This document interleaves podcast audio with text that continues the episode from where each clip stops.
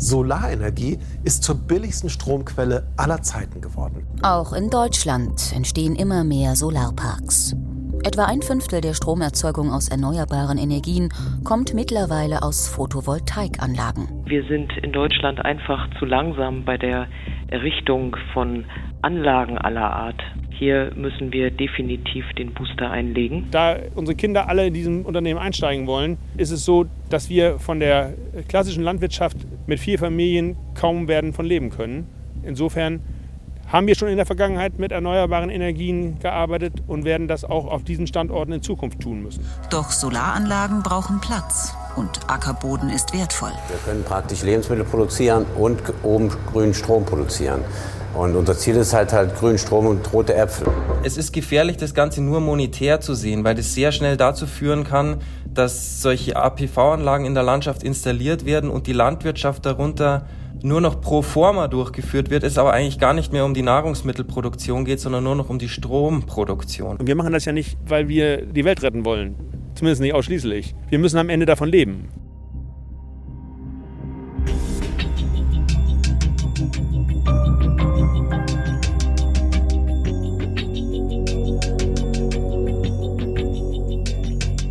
Ein Solarpark im Getreidefeld? Wie Energiewende und Landwirtschaft zusammen funktionieren können. Ein Recherche-Podcast von Bremen 2.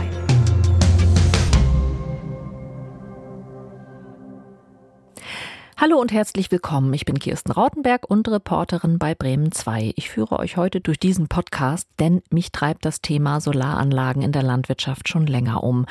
Mein Vater ist nämlich Landwirt. Jetzt ist er in Rente und hat seine Felder an einen anderen Bauern verpachtet. Aber im letzten Jahr, also 2021, ist er von mehreren Solarfirmen angesprochen worden, die Interesse an seinen Feldern haben, um dort Solaranlagen zu bauen. Habt ihr bestimmt schon mal gesehen. Viele stehen an Autobahnen oder entlang von Bahnschienen. Was mich aber erstaunt hat, zum Teil haben die Solarfirmen das Dreifache des herkömmlichen Pachtpreises geboten. Doch mein Vater sagte ganz schnell Nein. Ja, und nun stehe ich wahrscheinlich in einigen Jahren vor dieser Frage, denn die nächste Generation, die das entscheiden muss, sind meine Schwester und ich. Klar ist schon mal, wir sind beide für die Energiewende, beide dafür, dass Deutschland energieautark werden sollte und wir finden auch, dass Solar auf Feldern eine gute Lösung dafür sein könnte. Das Problem ist aber, auf den Feldern, auf denen klassische Solaranlagen gebaut werden, kann man kein Getreide oder andere Lebensmittel mehr anbauen. Das heißt, das tolle, fruchtbare Land fällt für die Landwirtschaft aus. Aber wir brauchen doch beides, Energie und Lebensmittel. Das hat uns ja nun nicht so sehr gezeigt wie der Ukraine-Krieg. Hier ist das erste deutsche Fernsehen mit den Tagesthemen. Und wir bleiben noch in der Ukraine und bei Putins perfider Kriegsführung. Getreidefelder werden zu Schlachtfeldern. Der ukrainische Agrargroßkonzern Harvest hat seine Flächen im Osten und Süden des Landes verloren, wurde enteignet. Schon seit dem vergangenen Jahr zieht der Weizenpreis kontinuierlich an. Äh, was wir erleben zurzeit ist eine Preisexplosion bei Weizen äh, um runde 100 Prozent im Verhältnis zum letzten Jahr. Der Krieg in der Ukraine lässt weltweit die Lebensmittelpreise steigen. Das trifft vor allem Menschen in armen Ländern, die von Importen abhängig sind. Experten warnen vor Hungerkrisen. Noch kommt hier Getreide an, doch die Preise dafür sind so hoch, dass sich viele Menschen das Grundnahrungsmittel kaum noch leisten können.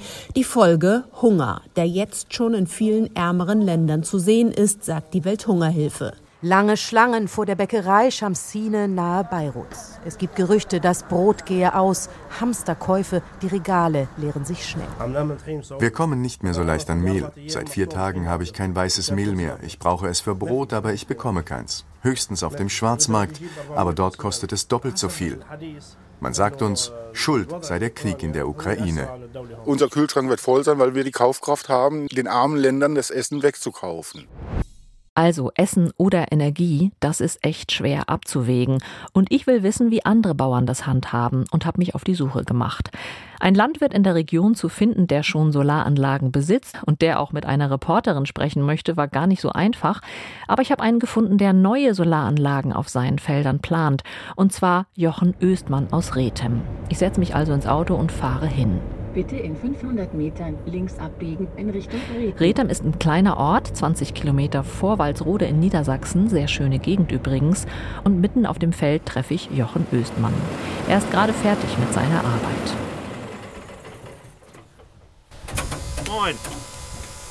Moin. Ja, alles fit? Alles super. Bei Gut. Ihnen auch? Ja, eben, bis eben ging es noch. Das ist ja ein tolles Kompliment. Aber so sind die Landwirte. Das Ne? Jo, ihr hört es schon, der Mann hat Humor und weiß viel über Landwirtschaft. Seit 54 Jahren lebt er auf seinem Bauernhof und betreibt ihn seit er 25 Jahre alt ist. Und kleine Anekdote nebenbei, die ein bisschen zeigt, wie Jochen Östmann so tickt. Vor kurzem hat Frank Plasberg ihn in die Talkshow Hart aber fair eingeladen. Am Rande der Diskussion gibt's ja immer so einen kleinen Tisch.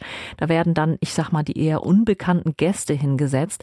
Und da sollte Jochen Östmann sitzen. Und als er das aber hörte, hat er gesagt, nee, danke, am Katzentisch, sagte er, wollte er nicht sitzen. Momentan muss man sagen, äh, sitzt er aber ganz woanders, nämlich zwischen zwei Stühlen. Er will sein Spargelfeld, an dem wir gerade stehen, mit Solaranlagen bebauen. Sechs Hektar Ackerland, das dann nicht mehr bepflanzt werden kann. Damit ihr ihn gleich besser versteht, er nennt diese Solaranlagen PV, also Photovoltaik. Das ist so eine gängige Abkürzung dafür. Das ist im Grunde genommen mein größtes Problem, äh, weil ich immer gesagt habe, wir müssen die Fläche schonen, die Ackerfläche schonen. Nur wenn ich jetzt PV machen will, dann komme ich an dem Moment an der Ackerfläche nicht vorbei.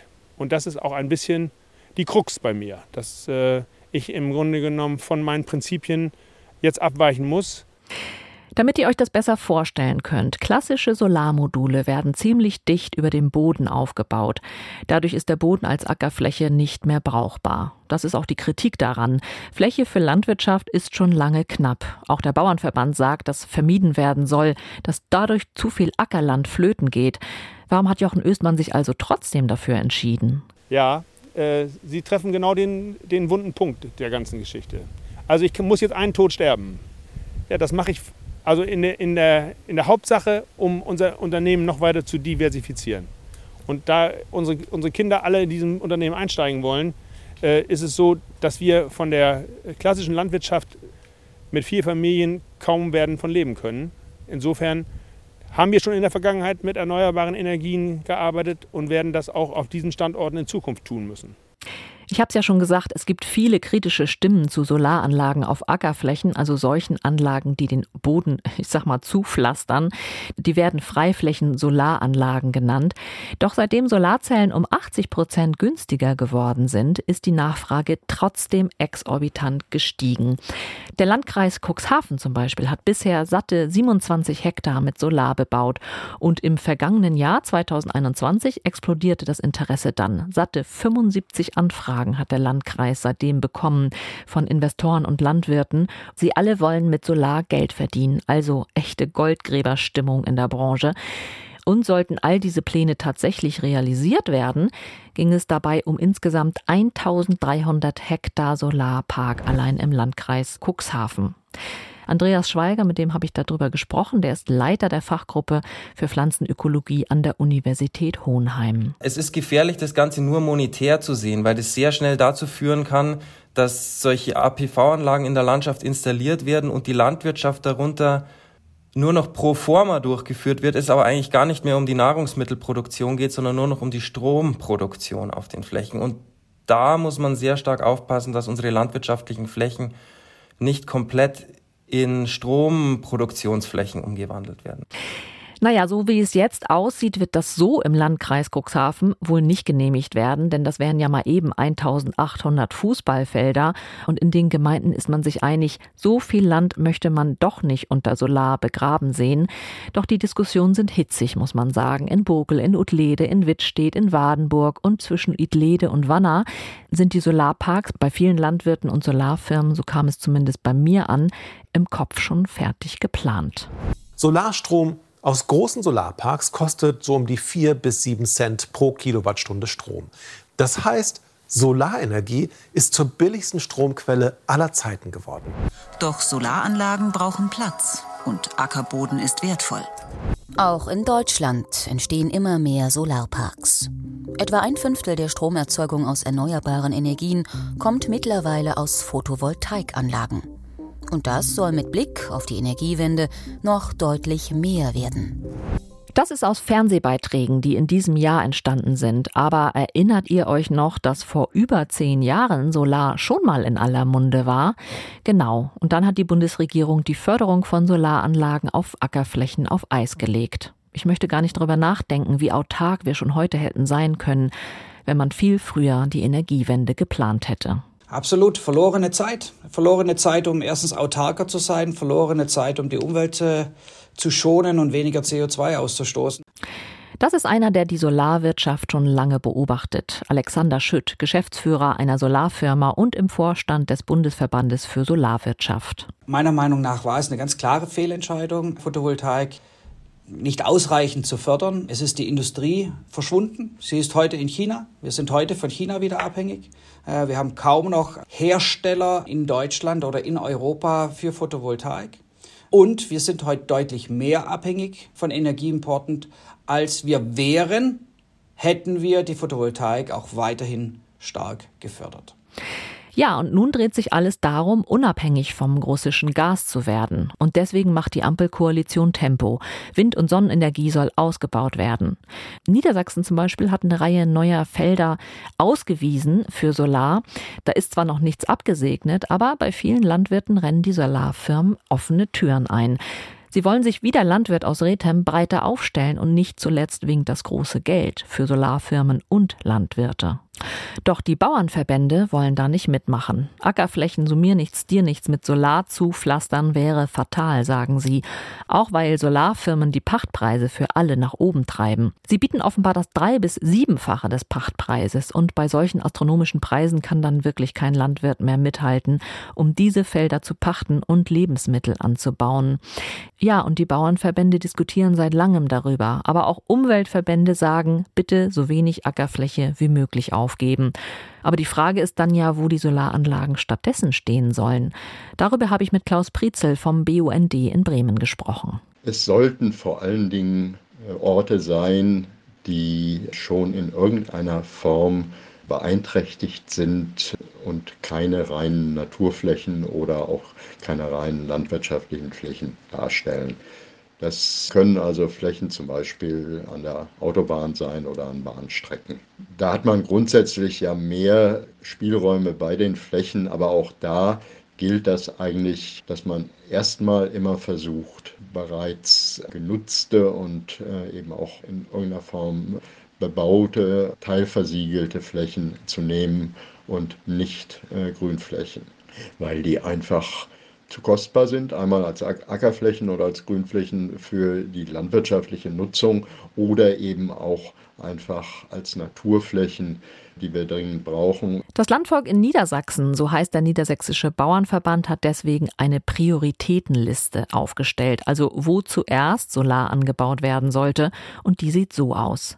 Erst sollen alle Dächer mit Solar bebaut werden. Erst danach sollen alle Flächen bebaut werden, die sowieso schon versiegelt sind und daher nicht mehr genutzt werden können, so wie Mülldeponien, Militärflächen oder alte Bahnhöfe.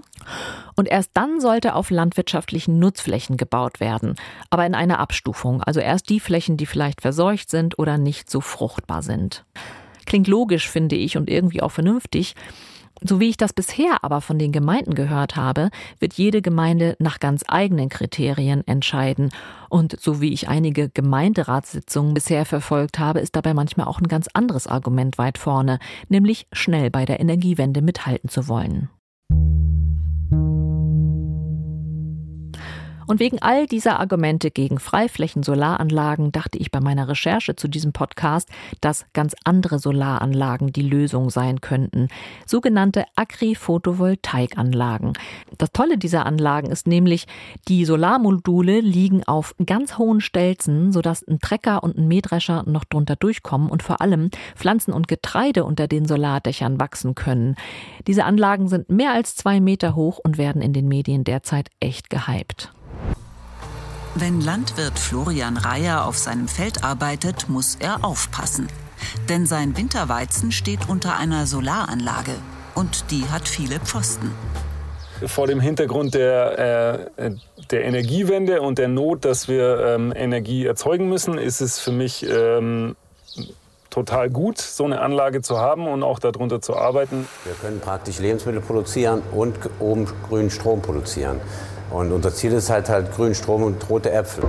Das funktioniert auf dem Hof von Christian und Johannes Nachtwey in Gelsdorf im Kreis Ahrweiler dank einer neuartigen Agri-PV-Anlage, einer Kombination aus Obstanbau und Solaranlage. Diese Solarmodule aus Glas in etwa 5 Meter Höhe erzeugen Strom und halten gleichzeitig extremes Wetter ab. Wir haben den Schutz vor Hagel, vor Starkregen, vor zu intensiver Sonneneinstrahlung, die zu Sonnenbrand bei den Äpfeln beispielsweise führen kann. Und wir haben natürlich äh, die Erzeugung von grünem Strom. Ich muss sagen, ich war total begeistert, als ich davon hörte und dachte, Solar auf Stelzen, das ist ja wohl genial. Mit Agri-PV, so heißen die Anlagen in Kurzform, kann man nämlich doppelt ernten, Lebensmittel und Strom. Der Strompreis soll bei 4 bis 11 Cent pro Kilowattstunde liegen, haben Wissenschaftlerinnen und Wissenschaftler des Fraunhofer Instituts für Solare Energiesysteme vorgerechnet. Also im Vergleich zu den derzeitigen Preisen möchte man sagen, spottbillig. Bislang war es aber sehr schwierig, solche Anlagen zu bauen, weil die rechtlichen Hürden so hoch waren. Aber im Juli 2022 hat der Bundestag das Erneuerbare Energiengesetz beschlossen. Es ist das Sofortprogramm von Wirtschafts- und Klimaminister Robert Habeck. Alleine die schiere Zahl und der Umfang der Gesetze zeigt, was gerade Phase ist, dass wir in einer Zeit leben, wo die Energie und die Energiesicherung sicherheitsrelevant für Deutschland und für Europa geworden ist. Mit diesem Gesetzespaket, mit diesem, ich würde sagen, größten Gesetzespaket im Energiebereich der letzten Jahre, wahrscheinlich Jahrzehnte, ziehen wir notwendige und dringend erforderliche Veränderungen nach. Viele aus der Opposition kritisierten das neue Gesetz, unter anderem die ehemalige Landwirtschaftsministerin Julia Klöckner, die jetzt Bundesschatzmeisterin bei der CDU ist. Herr Wirtschaftsminister, Sie möchten den Turbo anwerfen für den Klimaschutz und für die Wirtschaft. Die vielen Familienunternehmen, auch die Industriebetriebe mit ihren zahlreichen Arbeitsplätzen, die erwarten von einem Wirtschaftsminister einen Fürsprecher. Und wenn Sie dann doch über Wirtschaft sprechen, dann kündigen Sie an, Ihr Ministerium transformiere die Wirtschaft. Ich möchte aber klarstellen, nicht Sie transformieren die Wirtschaft. Macher der Transformation sind die, über die Sie leider viel zu wenig gesprochen haben, die Unternehmer, die Erfinder, die Gründer. Mit dem neuen Gesetz aber ist der Bau von Agri-PV-Anlagen einfacher geworden. Die Bundesregierung will die Anlagen nämlich mit 1,2 Cent pro Kilowatt Strom fördern. Aber nur die, die höher als 2,10 Meter sind, damit Trecker und Mähdrescher drunter durchpassen. Außerdem sind in dem neuen Gesetz noch mehr Flächen ausgewiesen, auf denen man theoretisch Energie und Landwirtschaft kombinieren könnte. Doch trotzdem hakt es immer noch gewaltig, denn es dauert zu lange, bis die Anlagen eine Betriebserlaubnis bekommen. Ines Zenke ist Juristin für Energierecht und sagt, es muss schneller gehen. Vor kurzem war sie dazu bei Bremen 2 im Programm. Wir sind in Deutschland einfach zu langsam bei der Errichtung von Anlagen aller Art, ob Infrastrukturen oder ein Stromnetz oder eine Windanlage, hier müssen wir definitiv den Booster einlegen und definitiv schneller werden.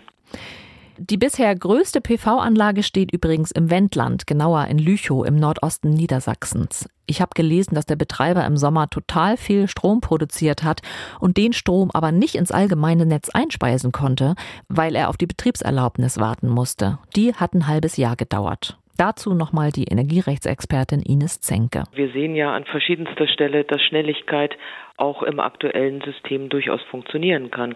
Schauen Sie sich die Großprojekte beispielsweise in Brandenburg an oder an der Küste. Es ist durchaus möglich, auch in Deutschland schnelle Genehmigungsverfahren durchzuführen. Ich habe das auch schon selbst erlebt, aber das ändert nichts an dem grundsätzlichen Befund, dass wir sehr viele Regeln haben, sehr lange Verfahren haben und wenn man an bestimmte Bearbeiter oder Bearbeiterinnen gerät, dann kann es auch sein, dass der Langsamste das Tempo bestimmt und wir die Schnelligkeit als Ziel verfehlen. Aber es gibt noch ein weiteres Problem dieser Anlagen. Sie sind nämlich sehr teuer, weil es quasi riesige Bauten sind. Der Betreiber aus dem Wendland sagt, dass es 10 bis 15 Jahre braucht, bis sich solche Anlage überhaupt rechnet. Und deswegen ist auch Landwirt Jochen Östmann nur mäßig begeistert. Wer schon mal gebaut hat, der weiß, dass man, wenn man in die Höhe geht, einfach mehr Material braucht. Und die Wirtschaftlichkeit bei PV-Anlagen in der Freifläche ist nun nicht zum Sprünge machen. Je mehr man investiv tätig werden muss, desto schwieriger wird das, damit am Ende Geld zu verdienen. Und wir machen das ja nicht, weil wir äh, die Welt retten wollen. Zumindest nicht ausschließlich. Wir müssen am Ende davon leben. Im Schnitt ist eine Agri-PV-Anlage auf die Solarfläche gerechnet doppelt so teuer wie eine Solaranlage auf dem Dach. Die Universität Hohenheim hat gemeinsam mit dem Thün-Institut in Braunschweig trotzdem Zahlen errechnet, die mir irgendwie Mut gemacht haben.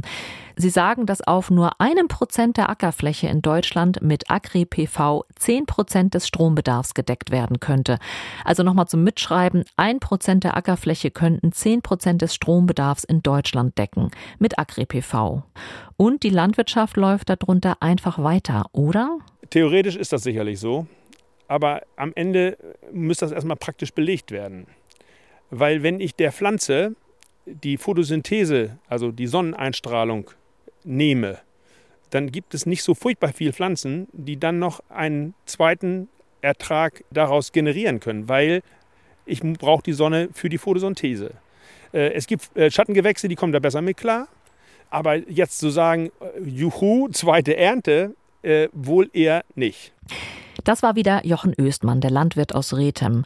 Was er hier andeutet, ist im wahrsten Sinne des Wortes die Schattenseite der Agri-PV. Die Anlagen sind nämlich wie Dächer. Das hat zwar Vorteile, zu intensive Sonneneinstrahlung zum Beispiel und Hagel wird von den Pflanzen abgehalten. Die Nachteile aber, es gibt Schatten und das hat Folgen für alles darunter, weil zum Beispiel das Getreide zu wenig Sonne bekommt. Die Forschung dazu, das hätte ich gar nicht gedacht, stecken noch wirklich in den Kinderschuhen.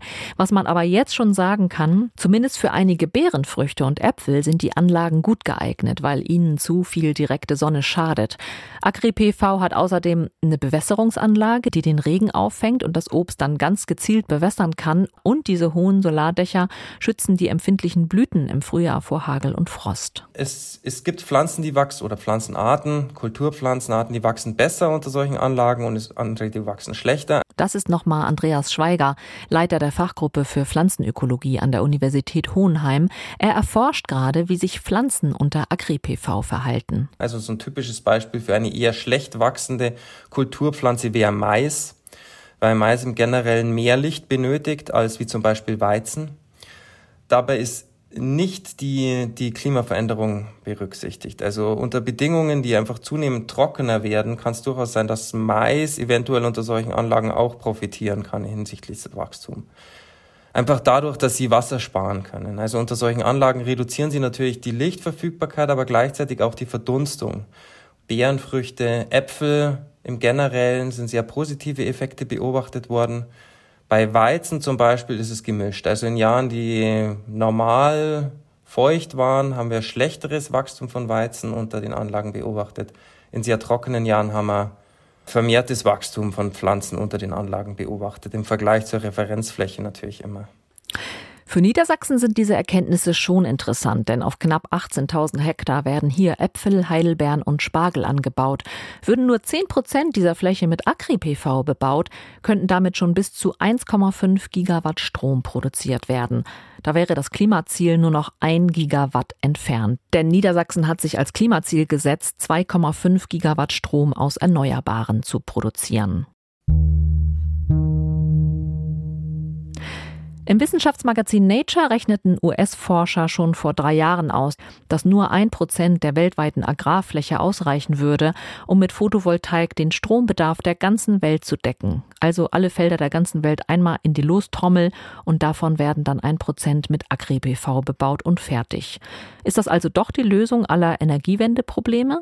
Mein Name ist Max Tromsdorf, ich arbeite am Fraunhofer Institut für Solare Energiesysteme und leite hier die Gruppe Agri-Photovoltaik. Diesen Mann habe ich digital getroffen. Er lebt und arbeitet in Freiburg und sagt, nein, lösen werden diese Anlagen die Energiewende nicht, aber wichtig könnten sie trotzdem werden. Wenn wir uns die Faktoren anschauen, die für Agri-Photovoltaik eine Rolle spielen, sprich zunehmende Trockenheit, zunehmende Temperaturen, knapper werdende Flächen, aber auch die Ernährungsproblematik mit nach Prognosen 12 Milliarden Menschen Mitte des Jahrhunderts, dann ist es sicherlich eine Technologie, die für einige Probleme, die wir haben, aktuell eine Lösung darstellen könnte. Und weil ich euch nun schon mit zwei Berechnungen belästigt habe, hier kommt noch eine dritte und dann aber auch die letzte. Das Freiburger Fraunhofer Institut hat ausgerechnet, dass vier Prozent der Ackerflächen in Deutschland mit Agri-PV ausgebaut werden müssten, um den gesamten Strombedarf Deutschlands zu decken. Nun ja, diese Zahlen muss man sich alle nicht merken. Ich wollte euch damit nur zeigen, wie viel Zukunft dann doch in den großen Stelzenanlagen stecken könnte.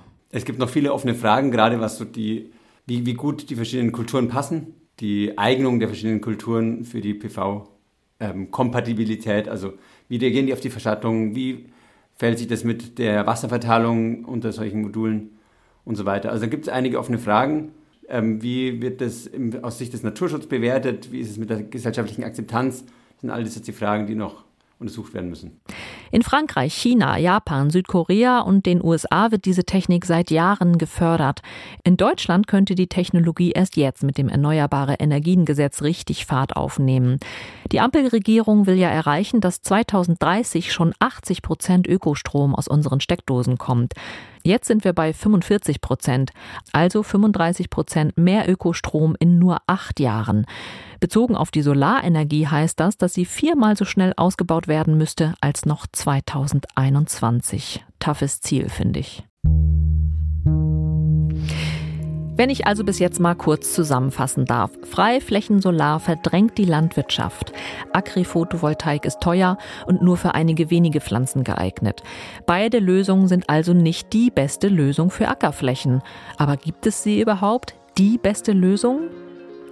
Auf meinen Recherchen durch den Solardickicht wurde ich dann von einer weiteren Solaranlage überrascht. Ich hatte davon vorher noch nie gehört. Eine Solaranlage, die vertikal aufgebaut wird. Sie sieht aus wie ein Zaun oder eine Hecke, an die Solarpanels rangeschraubt sind und deswegen wird die Anlage auch Solarzaun oder Solarhecke genannt. Sie können von beiden Seiten Sonne aufnehmen und ein Windschutz für Pflanzen sein. Zwischen den Zäunen kann das Feld dann ganz normal bewirtschaftet werden und tatarata, sie klauen dem Acker nur wenig wenig Fläche, im Schnitt 10 Prozent. Man stelle sich also vor, um ein Feld wird ein Solarzaun gebaut, also auf dem Streifen am Rande des Feldes, wo der Ernteertrag sowieso gering ist. Je mehr ich darüber recherchiere, desto mehr erscheinen mir diese Solarhecken eine gute Lösung zu sein. Und als ich den doch eher kritischen Landwirt Jochen Östmann auf Solarhecken anspreche, findet sogar er positive Worte. Solarzäune nennen wir sie mal so oder Solarhecken haben im Grunde genommen bis auf die höheren Investitionskosten keine weiteren Nachteile. Und äh, vielleicht können wir dadurch eine gewisse Struktur auch schaffen innerhalb der Gemarkung. Man könnte sich ja vorstellen, dass man durch einen Solarzaun auch den äh, Weidezaun irgendwie einsparen könnte, dass ich irgendwelchen Zusatznutzen durch den Solarzaun habe. Und wie Sie ja sehen, wie, unsere Landschaft ist relativ gut strukturiert über Hecken und, und Baumreihen und so weiter. In ausgeräumten Landschaften, also ich sage mal Bördegebieten, da kann sowas ja auch erosionsmindernd durchaus sein. Da denke ich, macht das vielleicht noch mehr Sinn. Der Hersteller von Solarhecken sagt, dass sie auch dann Strom produzieren, wenn die Sonne besonders tief steht, also morgens und abends. Das Gute daran ist, das ist genau die Zeit, wenn andere Anlagen wenig Strom produzieren. Vielleicht ahnt ihr, worauf das hinausläuft. Diese Hecken könnten nämlich andere Stromanlagen ausgleichen. Denn eines der ganz großen Probleme der bisherigen Solaranlagen ist, dass sie am meisten Strom aufnehmen, wenn die Sonne am höchsten steht. Das Stromnetz kann aber nur eine bestimmte Kapazität an Solarstrom aufnehmen. Das heißt, wenn zu viel Strom tagsüber produziert wird, morgens und abends aber nur wenig, könnte es zu einer unsicheren Netzspannung kommen und damit zu partiellen Stromausfällen. Über Solarhecken habe ich unter anderem mit Fabian Neu gesprochen. Der ist Projektentwickler bei der Solarfirma Bayvare und sagt, dass sich die Solarzäune außerdem besser rentieren. Der große Vorteil liegt einfach darin, dass diese Anlagen einfach wirtschaftlich viel besser betreiben lassen, da die äh, Investitionskosten pro Kilowatt Peak installierter Leistung bei den bodennah aufgestandeten Anlagen, wie zum Beispiel den Soundsystemen, ähm, deutlich äh, geringer sind als bei den hoch aufgestandeten Anlagen. Schade aber auch hier bei den Solarhecken, genau wie an den Agri-PV-Anlagen, wird an den Hecken noch geforscht. Noch gibt es ganz wenig Projekte, aber immerhin eins davon ist in Niedersachsen und zwar im Ortsteil Stedorf in der Gemeinde Dörferden. Hier soll demnächst eine Solarhecke als Versuchsobjekt aufgestellt werden. Die Hecken sollen dann im Abstand von zehn Metern aufgestellt werden, damit dazwischen noch das Feld beackert werden kann. Und auf einen anderen Teil des Feldes werden die Solarhecken nicht stehen, um eben eine Vergleichsfläche zu haben. Leiter des Projekts in Stedorf ist Corbinian Schüfenius von der Klimaschutz- und Energieagentur Pferden und er hat mir erzählt, was genau die Agentur eigentlich rauskriegen will. Wir haben drei wichtige große Parameter bei der Untersuchung. Das sind Fragen zum Ackerbau und der Landwirtschaft, Fragen zur Technik und Fragen zum Naturschutz.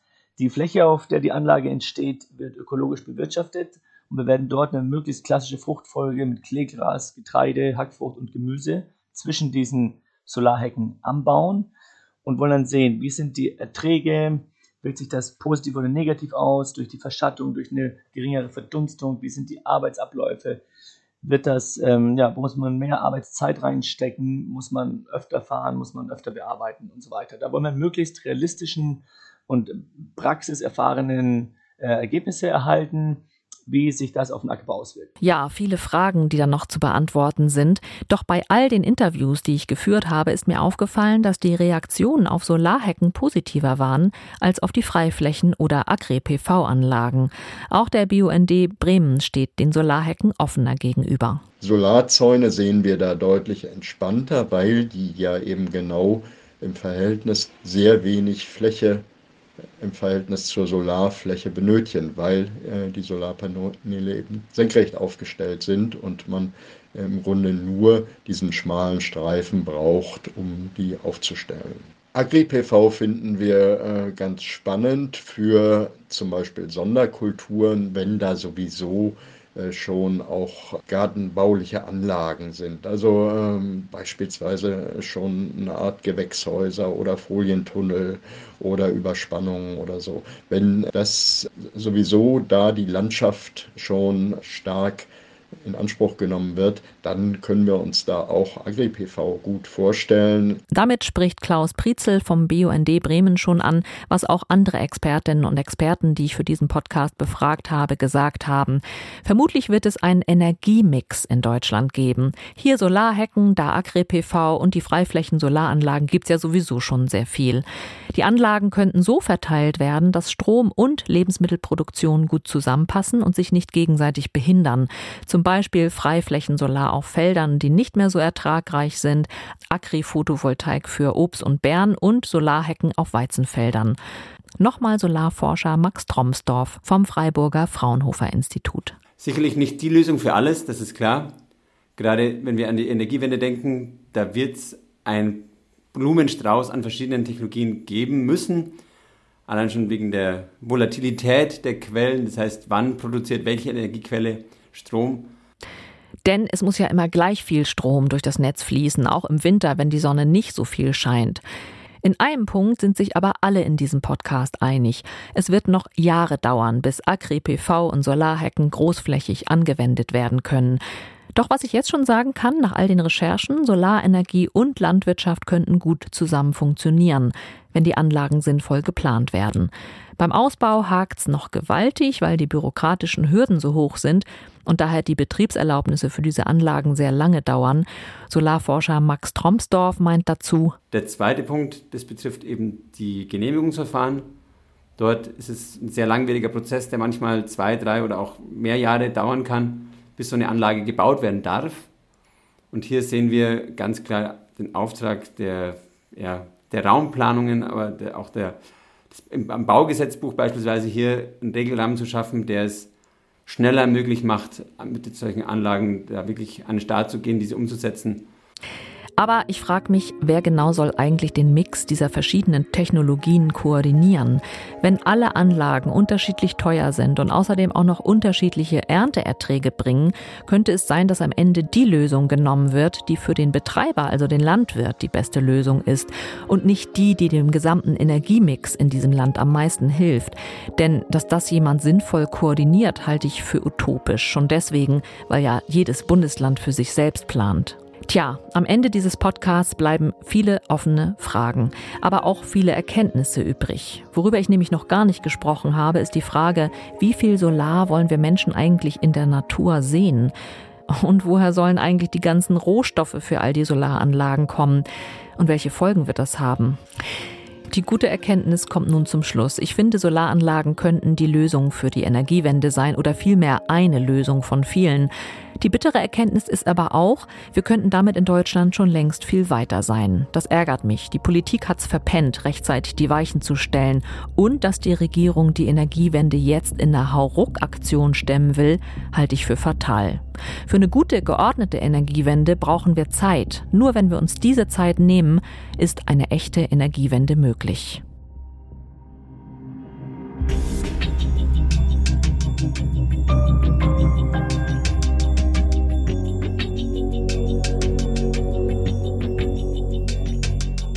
Ein Solarpark im Getreidefeld? Wie Energiewende und Landwirtschaft zusammen funktionieren können. Ein Recherche-Podcast von Bremen 2.